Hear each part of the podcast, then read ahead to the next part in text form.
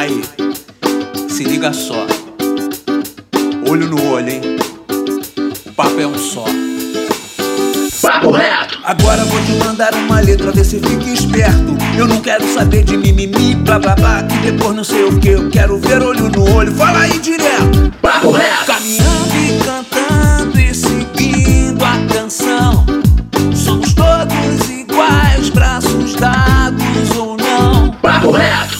Fala, meu querido e minha querida, meu consagrado e minha consagrada, nosso jovem brasileiro. Hoje não tem dois papos, hoje não tem papo torto, hoje tem papo reto. Nosso maravilhoso podcast promovido pelo Instituto Reação. E nesse podcast vamos abordar o tema da literatura. Literatura arte que nos permite viajar para outro país, continente, dimensão, que nos permite desenvolver a empatia, entendendo o ponto de vista e sentimentos do outro, que faz a gente viajar na fantasia, por mais que essas fantasias tenham em seu fundo verdades profundas. Mas afinal, o que é literatura? Ela só está em livros ou ela pode estar numa postagem no Facebook? Para quem quer escrever um livro, como é esse processo criativo? Como se lança um? Posso viver sendo escritor? Quem vos fala é o Pedro Aurélio, educador do Instituto Reação. E vamos construir esse debate junto com os nossos mediadores, que são os educadores do Instituto. Gilson George. Fala, Gilson! E aí, gente, tudo bem? Eu já li muitos, muitos livros, mas só orelha.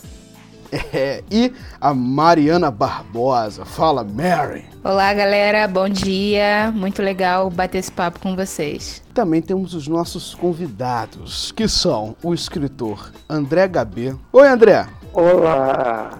E também temos a nossa convidada, né, que é a escritora Darli Ribeiro. Pode falar o seu nome artístico também, Darli? Oi, pessoal. É, na verdade, vocês vão me encontrar no Amazon como Luna Moura. E a nossa aluna da UB4, Raíssa Mirelli. Oi, Raíssa! Oi! Sejam muito bem-vindos, tá? E quem vai começar mandando papo vai ser a Mary. Pode mandar o papo, Mary. Bom dia, galera. Prazer bater esse papo com vocês, com artistas. Olha esse podcast, hein? O limite é a lua, hein?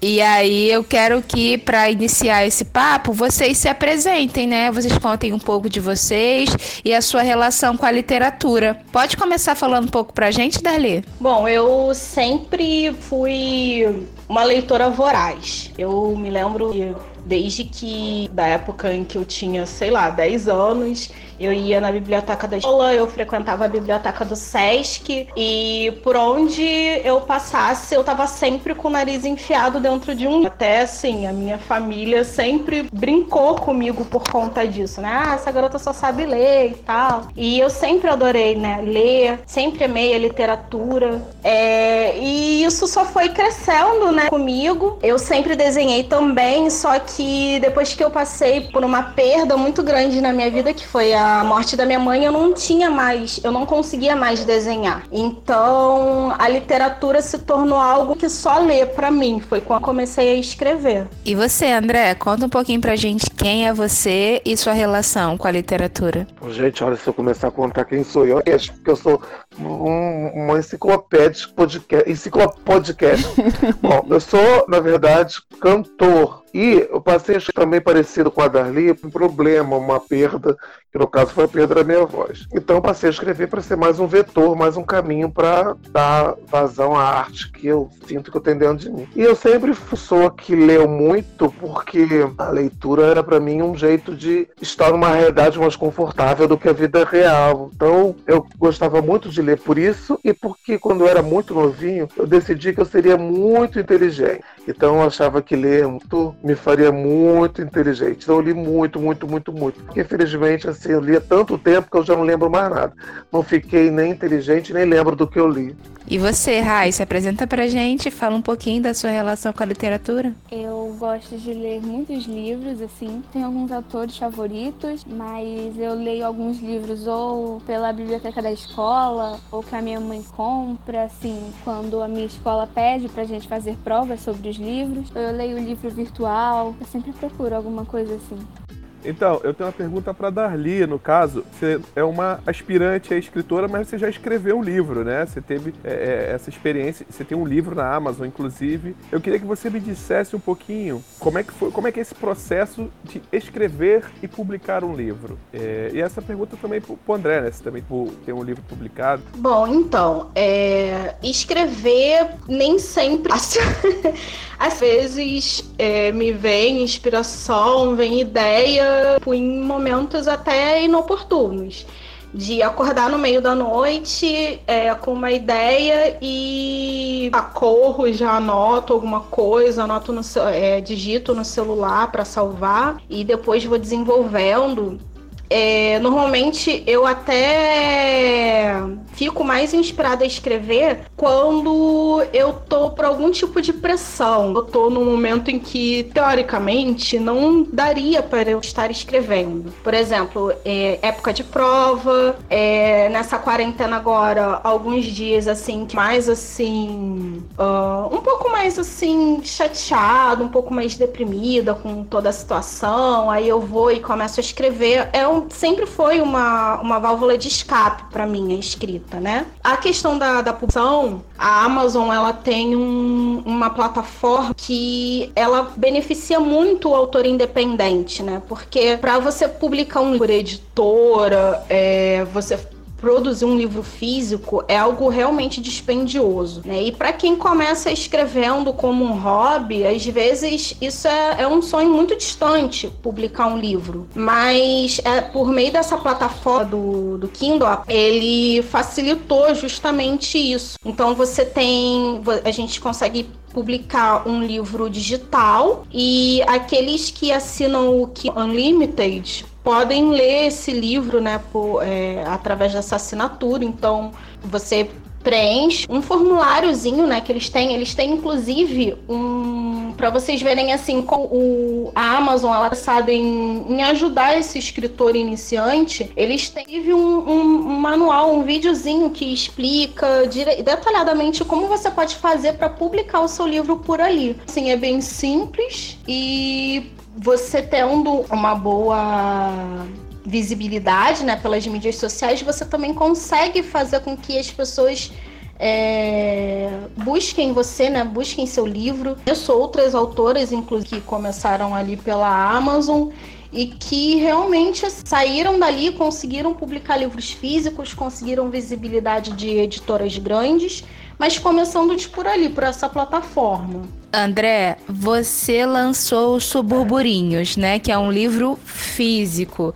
Você pode contar pra gente também um pouco desse processo que talvez seja um pouco diferente, né? Para lançar um, um, livro físico. E como é que foi a inspiração para criar esse livro? Bom, os Suburburinhos, eles nasceram de um convite eu faço textos no Facebook, na minha página, eles têm uma boa repercussão, e a partir dessa repercussão as pessoas começaram a pedir livro. Eu falei, gente, fazer livro não é uma coisa assim, ah, vou estalar o dedo, vou fazer um livro, vou imprimir um livro, vou prensar um livro. Tem um custo, como marcar com isso. Se alguém aparecer, se interessar, eu até passo, que dependendo da proposta pode ser interessante, mas eu não tenho como produzir um livro, que é muito caro. Além de divulgar, botar nas lojas, vender, entregar, é uma coisa muito difícil essa logística. A editora apareceu, que é uma editora que trabalha com demanda, que é a autografia. A autografia ela, ela tem várias maneiras de trabalhar. Você pode, por exemplo, ter um dinheiro X, contratar o serviço de autografia para fazer o seu livro. Né? Eu fui convidado. Eu tinha um esquema de olha, a partir tal quantidade, como você é convidado, você não vai ter custo nenhum. A partir de tal quantidade, você vai ter um lucro nas suas vendas. Se você não tiver lucro, se você não vender essa quantidade tal, você não vai ter prejuízo nenhum, mas você vai ter o seu livro impresso, mas você não tem como ganhar dinheiro, porque na verdade é como se a gente tivesse te dado uma primeira prensagem. Ah, eu falei, ok. Aí o livro passou, passou a vender mais do que foi esperado, né? Então a gente abre várias aspas, abre várias aspas, num, num tipo de sucesso editorial que fez com que o boca a boca fizesse com outras mensagens foram feitas. Então, o meu processo é bem diferente das pessoas que querem lançar um livro é, e correm atrás disso. Na verdade, a editora veio até a mim.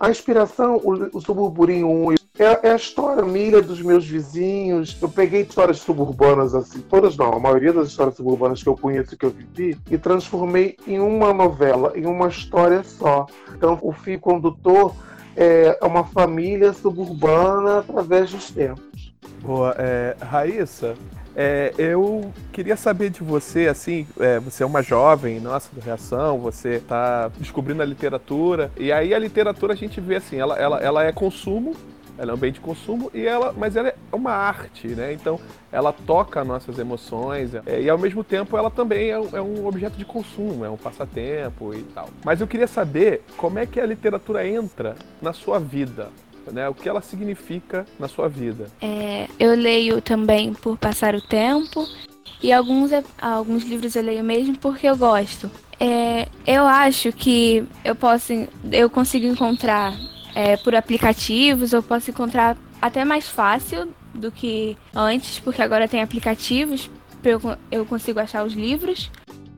E às vezes eu leio também por passar o tempo, porque eu estou muito entediada, como nessa quarentena. Ou também eu leio porque eu preciso fazer uma prova sobre o livro, algo assim. Gente, antes de passar a próxima pergunta para o André e para Darli, é, eu queria falar que vocês precisam ler os textos que o André publica no Facebook. É muito engraçado. Se você estiver triste, vai lá, dá uma lida, porque é muito engraçado. Mas enfim, é, a pergunta que eu gostaria de fazer tem a ver com uma pesquisa que a gente está acompanhando, que foi feita pelo Instituto Pro Livro, que ele entende o conceito de leitor como aquela pessoa que leu pelo menos um livro nos últimos três meses. E aí é, percebe-se que o brasileiro está muito abaixo disso. Eles colocam uma média de três livros por ano. O brasileiro tem uma média de um pouco menos de três, de dois e meio mais ou menos. E a gente percebe que essa a questão da literatura ainda permeia muito essa questão do, do, do acesso, né? É um bem de consumo caro.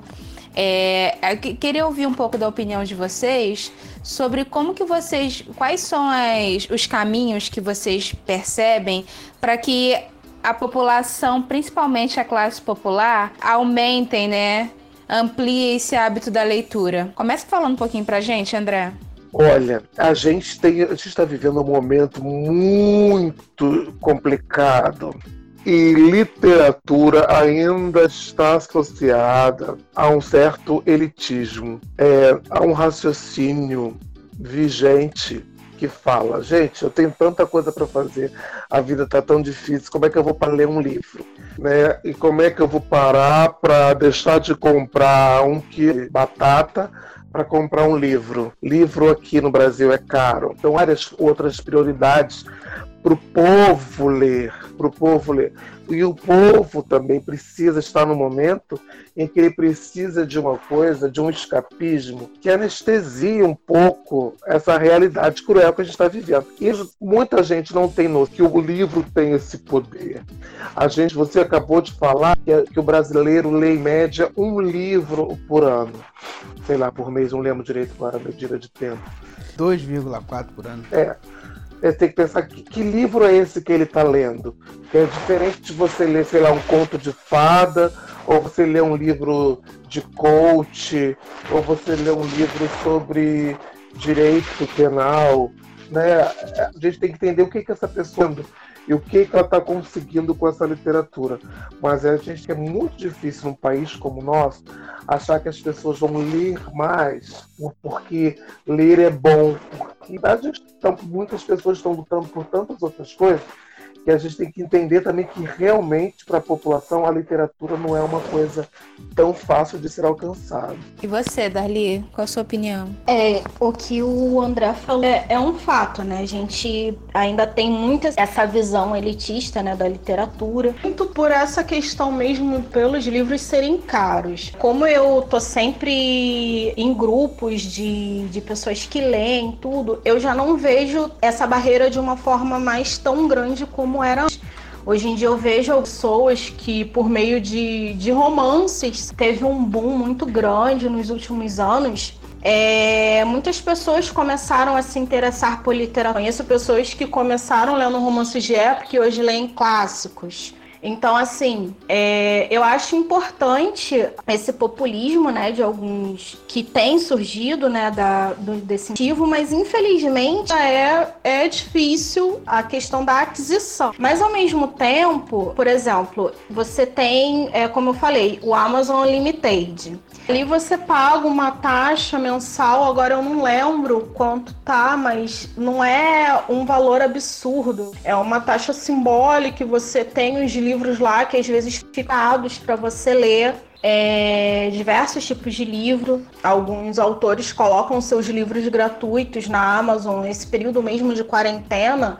Autoras como Karina Risse, como acho que a Lucy Vargas também que são autoras nacionais, colocaram seus livros. Então, assim, é, é mudar um pouco também, é ampliar um pouco esse olhar de não olhar apenas o, o livro, mas também dar uma atenção ao livro digital. E, bom, uma, uma outra opção, né, que agora não é viável devido à situação que a gente vive, que são as bibliotecas. O SESC tem é, alguns, algumas unidades do site, eles têm biblioteca, você pode entrar, você pode fazer cadastro para levar emprestados, algumas universidades também. Então, assim, é sempre. Na verdade, eu acho que o que falta é nós termos um pouco mais de informação a respeito de como você pode ler sem você ter que estar tá gastando tanto dinheiro comprando um livro, porque tem essas opções. É, queria perguntar aqui para André e para Darli também.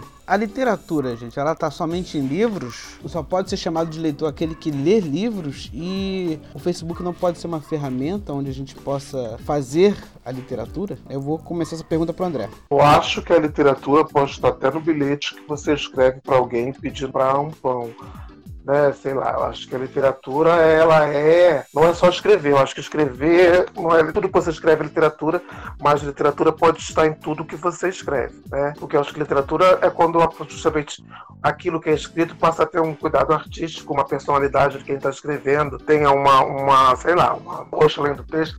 Não sei. Eu acho que. E a gente está vivendo um, um, período em que Facebook. Porque a literatura, a literatura pode ser um livro, uma, uma epopeia, pode ser um conto conto, pode ser uma crônica, pode ser uma novela.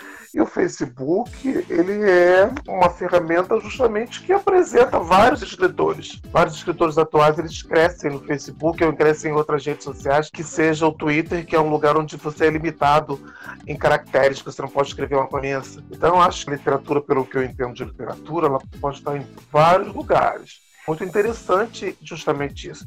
Agora, só queria voltar numa coisinha antes, que é essa coisa do povo ler eu acho que também é, é preciso que se apresente a leitura em casa, na escola, porque realmente a pessoa tem que entender o que é o livro, né? Senão não tem.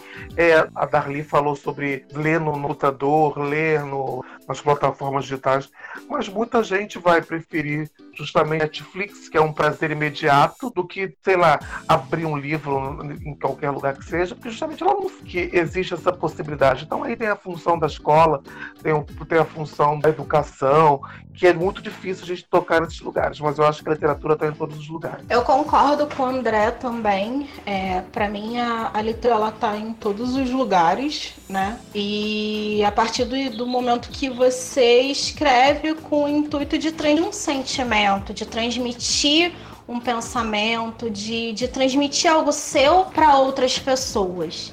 Eu acho que isso faz a literatura. Talvez eu esteja sendo muito poética, mas é como eu vejo. Eu, quando eu digo isso, eu não estou falando só dos livros como romances, poesia, mas até mesmo é, livros de autoajuda, coach e essas coisas assim, apesar de livros que eu, que eu leia mas é, você transmitir o, o, seu pensamento e seu sentimento. E uma coisa que o André falou e que realmente faz toda a diferença é esse incentivo, e eu iria dizer um incentivo só na escola, mas até mesmo em casa.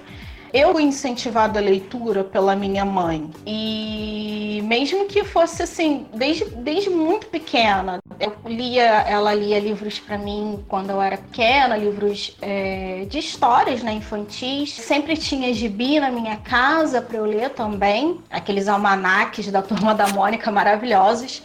Enfim, e na escola eu também tive incentivo. Eu lembro que uma das que me incentivaram a ler ainda mais foi justamente uma, uma prova que uma professora aplicou de leitura mesmo, oral. Eu acho que isso nem existe mais hoje em dia, mas essa professora ela treinava a leitura com a gente, né, com os alunos de forma individual. E quando eu não fui bem, ela falou assim: você precisa ler um pouco mais, você precisa prestar atenção no que tá lendo e tudo mais. Assim, isso me fez ampliar o meu, o meu que eu estava lendo, né? Eu passei daqueles livros mais infantis, dos gibis, para uma, li uma literatura mais extensa. Depois disso, eu não parei mais. E na escola também, esse incentivo, tinham é, é, alguns professores que focavam na literatura, mas não era, já não no, no, ensino médio, você já não tem mais esse incentivo, né? Tão forte. Então, não nas escolas públicas onde eu estudei.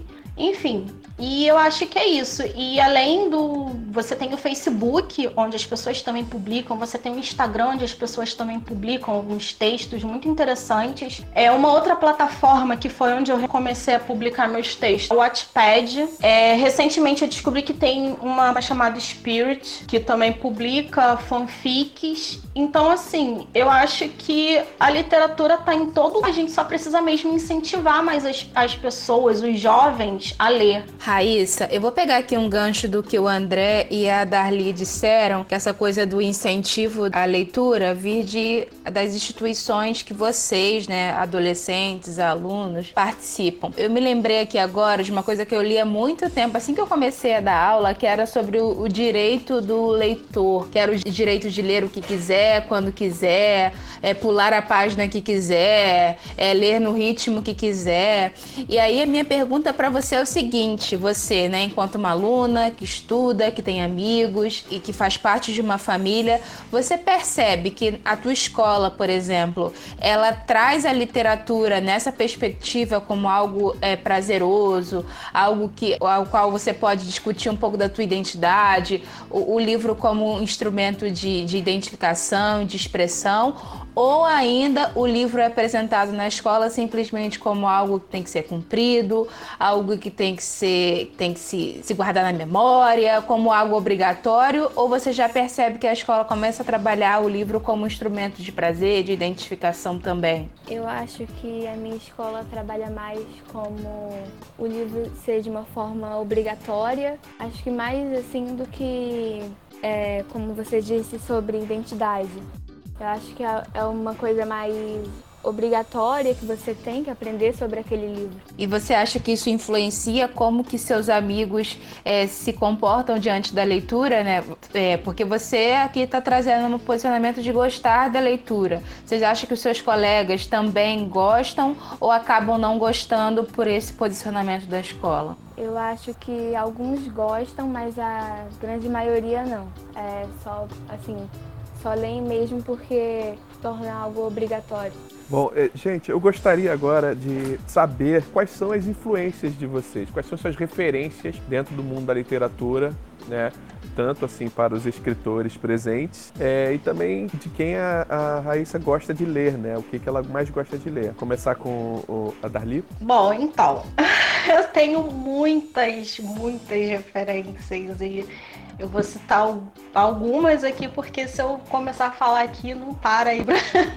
eu gosto muito dos clássicos da literatura inglesa, né? Jane Austen, as Irmãs Brontë. É, eu gosto muito do Pedro Bandeira, que é um autor de livros infantos juvenis. É, acho que hoje em dia nem é tão conhecido assim, mas foi o que eu li muito na minha adolescência né? Principalmente a série dos caras. E tem também as, as autoras contemporâneas que eu gosto, a Colin Hoover. Tem também os livros de fantasia da Sarah J. Maas. E por aí vai, assim. Eu tenho muitas referências é, muitas, muitos autores maravilhosos que tem hoje em dia. E você, André, fala pra gente quais são suas referências literárias. Minhas referências literárias. Bom, eu sou, sou louco por Clarice Lispector, Pessoa, Mário Quintana, Garcia Lorca, Machado de Assis. São atores para mim de referência. E tem outros autores também, adoro, adoro o Morro dos Ventos Vantes, da Emily Brontë, que a, que a Dali falou. Tem os livros do Herman Hesse que eu amo. Tem as coisas brasileiras também que eu gosto, mas eles são primordiais. Só queria voltar só um instantinho, porque eu sou desse, essa coisa da literatura. Eu lembro que, para eu ler, o que, o que me fez ler muito era quando a minha mãe lia os livros eu ficava fascinado com aquela coisa, meu Deus do céu, tá, isso tudo está escrito nesse papel, então eu ficava louco para ler mais. E assim, eu lembro que depois na escola mandavam a gente ler umas coisas chatíssimas que eu não suportava, que isso tirava muito meu prazer de ler, da leitura, era obrigatoriedade, mas ao mesmo tempo corria por fora dois livros que faziam a gente Cristiane F, drogada, prostituída, e Feliz Ano Velho. Então era louco, todo mundo lia esses livros. Então é, é, tinha um fascínio pela literatura e um ódio ao mesmo tempo. Mas os, estava ali o que obrigavam, e era totalmente curioso para ler livros que tinham esses universos meio, meio, meio sacanas, meio soturnos assim. Então havia realmente esse estímulo no ar. Então, é, mas as minhas referências são essas que eu falei. Eu só queria fazer um comentário dessa coisa que o, que o André falou da escola, que eu acho que a maioria das pessoas passou por isso, né? Porque no, no meu ensino médio também me obrigaram a ler o Curtiço que é um livro maravilhoso, mas me obrigaram a ler, então eu odiava. Eu li o Curtiço, assim, me arrastando. Em compensação, na mesma época, eu li os, os três do Senhor dos Anéis numa tacada só. Então, é diferente, né? Raíssa, pode dizer pra gente quem são suas referências é, na literatura? O que, é que você gosta de ler, no caso? Eu gosto de ler Fernando Sabino, também gosto da Thalita Rebouças, do Edgar Allan Poe e Acho que, assim, esses são os principais, Nossa. mas tem outros também. Jesus era Lampoe com 14 anos. Edgar Lampoe, gente. Brabo, né, gente? Vou te falar, essa mesa tá linda. É Edgar Allan Poe. Eu me mijava todo. É, é... Ah. Daqui a pouco a gente tá falando de Dostoiévski aí. Ah, meu Deus! Vou te falar, eu queria muito como falar. É que eu Dostoiévski, Dostoiévski é o que eu mais amo no mundo. Crime e castigo bolado. É, Dostoiévski é porreta. Mas assim, é, é, muito legal. A minha referência, assim, eu queria opinar, né? Porque, pô, adoro ler. Eu gosto muito de Carlos Castaneda, não sei, acho que alguém conhece, que é uma coisa mais mística. Mas eu também gosto muito de Nelson Rodrigues, cara. Nelson Rodrigues, para mim, dá muito o retrato da, do que, que é a sociedade, Adoro. pelo menos carioca. Adoro. Viagem aí, clã, né? É.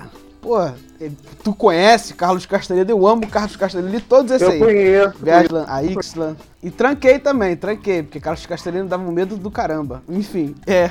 Cara, eu tava aqui lembrando que uma vez eu fiz um trabalho para faculdade que, fal... que era exatamente sobre isso, né? Sobre suas referências e tal. E eu, diferente de vocês, assim, nunca gostei de ler, assim. Só depois que eu comecei a dar aula que eu fui me construir como leitora. E eu me lembro que eu era criança e eu fui na Bienal do Livro. E aí cheguei lá e tinha alguns livros que eu até tinha interesse de comprar, mas eram caros. Eram caros. E aí eu, eu só tinha dinheiro para comprar os livros espíritas. E, cara, e eu me lembro que, que a parte. Aquilo me deu uma, uma tacada, assim, porque eu lembro que eu cheguei com aquele livro em casa e a minha família quase fez um exorcismo em mim. Ficaram desesperados. e aí eu fiquei louca para ler aquilo, porque era muito proibido, assim, imagina, né? Aí eu fiquei ali, gente, eu vou começar a ler isso escondido e tal. E aí acendeu essa minha vontade. Toda essa, essa, essa força né, que a literatura tem acendeu a partir daí, desse desejo de ler o proibido, da aquilo que você se identifica, ou que te causa alguma emoção. Enfim, eu sou muito apaixonada por Clarice. É, aprendi muito sobre Sabino, assim, é, com um amigo meu que me acendeu, assim, falou, cara, tem que ler isso. Enfim, mas eu acho que eu ainda estou construindo essa identidade de leitor, sabe? Porque ela não aconteceu na escola, não aconteceu. Ela aconteceu mesmo no meu fazer pedagógico, de entender a escola, entender o processo mesmo de conhecimento. Mas enfim, gente, o que eu queria falar com vocês é desse fazer literário, né? Vocês enquanto escritores que tem uma ideia, não ideia popular, né, que o escritor é aquela pessoa que fica reclusa lá, quietinha, pensando, e aí vem uma iluminação que faz com que aconteça uma mágica e ela vai lá e escreve coisas maravilhosas. E, aí em cima disso, eu queria ouvir de vocês qual é a inspiração de vocês, né, que vocês tivessem escrito o livro de vocês, tanto o André quanto o Darli. Pode começar, Darli, por favor. Eu me inspiro muito em músicas. Às vezes, não tô fazendo nada, eu tô só ouvindo música, ou então, sei lá, tô arrumando a casa, ouvindo música. E aí toco uma música que começa a me fazer pensar, criar cenários, a história, assim, história dentro da minha cabeça. Às vezes, isso é bem louco. aí surge uma história dentro da minha cabeça, às vezes ouvindo uma música. Às vezes, num passeio, eu já. A, primeira história que eu escrevi, de fato, é, eu comecei a desenvolvê-la num, num engarrafamento na Ponte Rio-Niterói, de um dos lagos, no carnaval. comecei até aquela ideia, comecei a rabiscar no papel e a minha amiga é, reclamando que do, do, do, sol, do calor, de tudo, e eu lá escrevendo enlouquecidamente no meu bloquinho. É muito de momento. Às vezes é como eu falei, às vezes num, um sonho que eu tenho também já me serve de inspiração para alguma coisa. André, você falou um pouquinho, né, da construção do teu livro. Se puder falar mais um pouquinho pra gente dessa coisa da inspiração, você falou um pouco da tua família, né? Uhum, falo. Assim, eu não tenho uma, uma, pretensão literária. Eu nunca escrevo alguma coisa pensando assim, meu Deus, eu tenho que escrever algo. Eu não tenho essa coisa do fazer literário. Tem uma página que ela precisa de publicações para manter organicamente com circulação de público, com as pessoas entrando. Então eu tenho assim, eu me coloco uma obrigatoriedade de pelo menos uma vez por semana escrever um texto que crônica, que seja uma reflexão que tem um mínimo de coerência, mas assim, eu não tenho a menor. Olha, agora eu vou escrever com uma beleza, vou, eu preciso dar um tratamento nisso, botar o verbo, a próclise, eu não tenho nada disso, eu não tenho nenhuma mística enquanto já é até isso que me fala. Eu escrevo, eu tenho cuidado, porque além de tudo eu sou hiper disléxico, escrevo no português de catacumba. Então, aí eu tenho, eu tenho, depois que eu escrevo tudo, que é quase uma psicografia, eu tenho esse cuidado lá a língua, mas eu não tenho uma construção, eu não, uma construção do personagem escritor, sabe? Olha, eu, eu vou sentar na meu isolamento, eu não posso ver gente, não. Eu tenho uma coisa que é um método, por exemplo, quando eu escrevo meu livro, livro. Eu escrevo os personagens, como é que eu, como é que eu quero que eles se desenvolvam, aonde eu cheguem e vou escrevendo a história toda hora conferindo aquilo, aquela base que eu criei para ir de um raciocínio. É, a minha inspiração realmente é tudo, tudo desde um, um, acontecimento jornalístico até a sombra que a estatuazinha do Oxalá que tem na minha estante faz na mesa. Porque assim, quando a gente escreve por demanda, que é o caso de uma página, e um tempinho um jornal dia, você às vezes você tem que tirar leite de pedra. Então você tem que inventar a história até que a roupa faz quando cai no chão, né? Aí você pode ter que ter um cuidado eu tenho um cuidado com a língua para não escrever em javanês e tenho assim um cuidado de comunicar para não ficar só dentro da minha cabeça, para que aquilo desperte algum alguma empatia, alguma conexão que está lendo. Boa gente, agora eu queria é, ouvir de vocês, é, assim, tá no, naquele momento do podcast que a gente gosta de receber dicas e eu gostaria de, de que vocês dessem dicas de livros né, pra gente. E se vocês quiserem também é, recitar um trecho dos seus livros favoritos ou dos seus próprios livros que vocês escreveram, fiquem à vontade. É, mas é, principalmente dicas pra gente ler nessa quarentena. É, eu queria começar com a Raíssa, por favor. É, eu indico um livro que é o meu favorito, que é Extraordinárias Mulheres que Revolucionaram o Brasil. É um livro que fala sobre algumas mulheres que participaram da história do Brasil mas que não estão nos livros comuns, é, elas são pouco conhecidas. Tem um trecho do livro que fala sobre a Bárbara de Alencar. Ela lutou contra o domínio da coroa portuguesa e foi nos anos de independência do Brasil, essas coisas. Aí tem um trecho que eu achei muito bom que falava assim: Papo reto! Em uma época em que a inteligência da mulher era comparada à loucura e qualquer participação feminina na política era um escândalo, como ressaltou o sociólogo José Alfredo Montenegro, Bárbara deixou seu nome na história e gravado no livro dos heróis e heroínas da pátria, influenciados pelas ações, pelas opiniões e pelo espírito contestador da mãe. Seus filhos também se tornaram importantes figuras da luta por ideias de liberdade e igualdade. Papo reto. Fiquei toda arrepiada. Gente, quem é, quem é Edgar Allan Poe, né? Porreta, porreta. Toda vera chocada. Oh. Gostei. Vai daí, Darli. Ô, Eu deixo aqui uma indicação que eu gosto de falar do mundo, porque é um livro que eu acho que apesar das pessoas acharem que é um livro infantil, mas na verdade traz mensagens muito importantes, né? É, para todos é o Pequeno Príncipe. Eu não podia deixar de citá-lo porque é um dos meus preferidos. E eu acho que assim, no momento em que a gente está vivendo, é, ele faz a gente refletir coisas, coisas que são verdadeiramente importantes na vida, né? Como a amizade, como o companheirismo, e num, num período em que a gente é, não pode ter esse contato, né? É, é importante se lembrar disso, né? Da empatia. E eu vou aproveitar e citar um trecho, né? Desse livro do, do Pequeno Príncipe que fala assim: é um trecho de uma conversa que o pequeno príncipe está tendo com uma raposa em um dos planetas em que ele está é, viajando. Então ele a, a raposa fala para ele: Papo reto. os homens não têm mais tempo para conhecer nada. Eles compram as coisas já prontas nas lojas. Mas como não existem lojas de amigos, os homens não têm mais amigos. Se você quer um amigo, cative-me. E aí, um pouco mais à frente, é, o pequeno príncipe é, para as rosas né, de um canteiro a respeito depois dessa conversa que ele teve com a raposa. Vocês não me parecem em nada com a minha rosa. Vocês não são nada ainda. Ninguém as cativou e vocês não tiveram ninguém. Vocês são como era a minha raposa, apenas uma raposa parecida com cem mas fiz dela amiga e ela agora é única no mundo. Papo reto. Lindinho esse trecho. Adoro.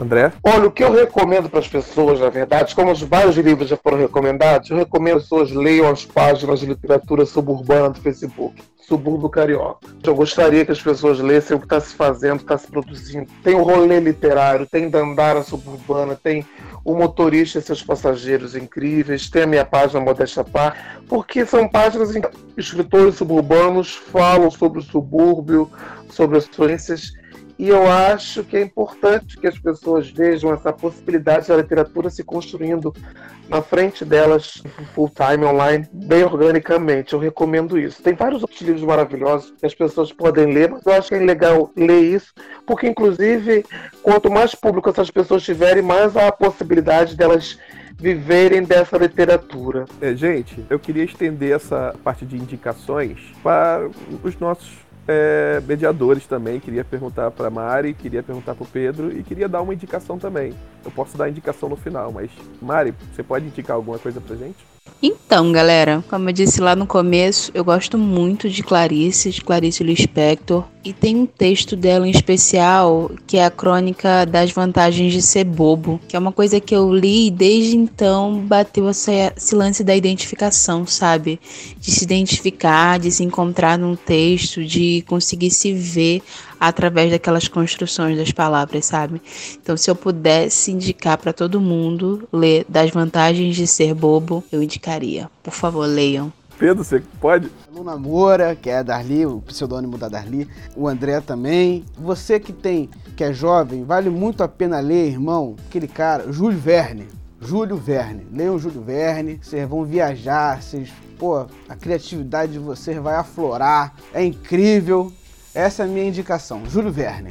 A indicação é um, uma outra modalidade de literatura que é o quadrinho. Eu gosto muito de quadrinhos é, e eu gostaria de indicar um quadrinho chamado Maus. Ele trata de um tema um pouco pesado, que é a Segunda Guerra Mundial, campo de concentração, né, sobre a história de um filho com um pai, que o pai passou um tempo no campo de concentração de Auschwitz É um pouquinho pesado, mas dá para todo mundo ler. É muito bom. Como historiadora, fiquei bem interessada nesse quadrinho. Então, galera, foi um prazer bater esse papo com vocês, esse papo delícia demais. Para a gente fechar o nosso podcast de hoje, eu queria pedir é, tanto para André, Darli, Raíssa, falarem um pouquinho, porque os nossos jovens, né? Esse podcast é produzido para os nossos alunos, para os nossos adolescentes, alunos do Instituto Reação. É, André e Darli, eu gostaria que vocês falassem um pouco, né, para quem está querendo começar a escrever e talvez até vir a publicar algum material literário, qual é a dica, né? Qual é a mensagem que vocês gostariam de mandar para eles? E Raíssa, que deixasse uma mensagem também para os seus colegas, né? Que, que possam vir a experimentar um pouquinho a literatura como espaço também de prazer, além do Netflix, entre todas as outras coisas que a gente já encontra e que a galera já curte. Pode começar, você, Darli, por favor. Então, galera, não desistam, não achem que o que vocês escrevem ninguém vai ler, que não é nada. Pelo contrário, sempre acreditem no, no, potencial de vocês. Escrevam mesmo. Às vezes a gente passa por situações em que, é, é, em que falar né, é difícil, mas às vezes escrever a, a gente vê sob outra perspectiva a situação que nós estamos vivendo. Às vezes escrever ajuda a colocar para fora aquilo que você não consegue dividir com outra pessoa. Escrevam e não, não achem que o que vocês escrevem não tem valor, porque tem. Você, Rai, o que você diria para os seus colegas para experimentar essa aventura que é a literatura? Eu diria que tanto como a Netflix é legal, assim, é bom ficar assistindo séries, os livros também são. Eu acho que a gente poderia procurar não só os livros que é, a escola pede, essas coisas, e procurar mais livros que realmente a gente gosta de ler, que ajuda a passar o tempo também, porque a gente está na quarentena. Acho que a gente poderia procurar coisas mais que tem mais a, ver com a nossa personalidade e o que a gente gosta. Obrigada, Dali. Obrigada, Rai. E você, André? Bom, a minha, a minha dica se você quer escrever, é porque alguma coisa dentro de você está precisando vir ao mundo, né? Uma coisa, uma verdade que você está guardando ou uma vontade que você tem está precisando ser exposta. Escreve, escreve. Mas assim, só saiba que pode ter 100 milhões de leitores, você pode ter 10 leitores. Mas o importante do processo é escrever, porque escrever tem a ver com autoconhecimento, tem a ver com o prazer de se estar. Quanto mais assim você for verdadeiro nisso tudo, mais prazer você vai ter com essa sua experiência. O escrever é uma experiência do escritor. O que acontece a partir do momento que você publica, que você bota numa rede social, é um mas se no prazer de fazer isso, de escrever. É como é bom, é como, bom, como é bom desenhar, como é bom dançar. Às vezes a pessoa vai querer que você cale a sua boca, mas você vai continuar querendo cantar porque você entendeu como aquilo é importante para você. Escreve porque é uma vontade sua. Valoriza essa sua vontade. Valida isso. Gente, vocês são maravilhosos, né? Esse podcast né? A gente citou de Talita Rebouças a Dostoiévski. Olha só a maravilha epopeica que é esse podcast Papo Reto. Décimo primeiro episódio com esses convidados maravilhosos, gente. Não dá não. Eu queria muito agradecer tá, vocês Queria muito agradecer a Darli, muito obrigado, Darli, do meu coração. Ah, eu que agradeço pela oportunidade. Queria muito agradecer o André, muito obrigado, André. Muito obrigado mesmo pela sua participação. Eu que agradeço, obrigado pelo convite, foi um prazer. E a Raíssa também, muito obrigado, tá bom, Raíssa? Imagina, eu que agradeço. E também agradecer aos nossos mediadores fantásticos e fantabulosos, essa palavra que eu acabei de inventar, né, que é a Mariana Barbosa e o Gilson George. Vocês querem falar alguma coisa, gente? Só agradecer, só agradecer essas pessoas maravilhosas, dizer que o papo foi muito, muito Valeu, bom. galera, foi ótimo. Acho que é, acho que vai ajudar todo mundo. Obrigada mesmo por terem acordado esse horário, se preparado para estar aqui e participar com a gente. Obrigada, gente. É, muito obrigado, tá bom? E assim nós finalizamos mais esse episódio do Papo Reto. E é isso, gente. Muito obrigado. Valeu. Tchau! Aí, Se liga só. Olho no olho, hein? O papo é um só. Papo reto. Agora vou te mandar uma letra, vê se fique esperto. Eu não quero saber de mimimi, blá blá blá, que depois não sei o que. Eu quero ver olho no olho, fala aí direto. Papo reto! Sem essa de ficar me dando volta, confundindo, tá ligado? Já saquei, eu tô sentindo, o pensamento tá travado. Fala aí, mano, direto, seu discurso sem ruído no trajeto. Papo reto! Caminhando e cantando e seguindo a canção. Somos todos iguais, braços dados ou não. Papo reto!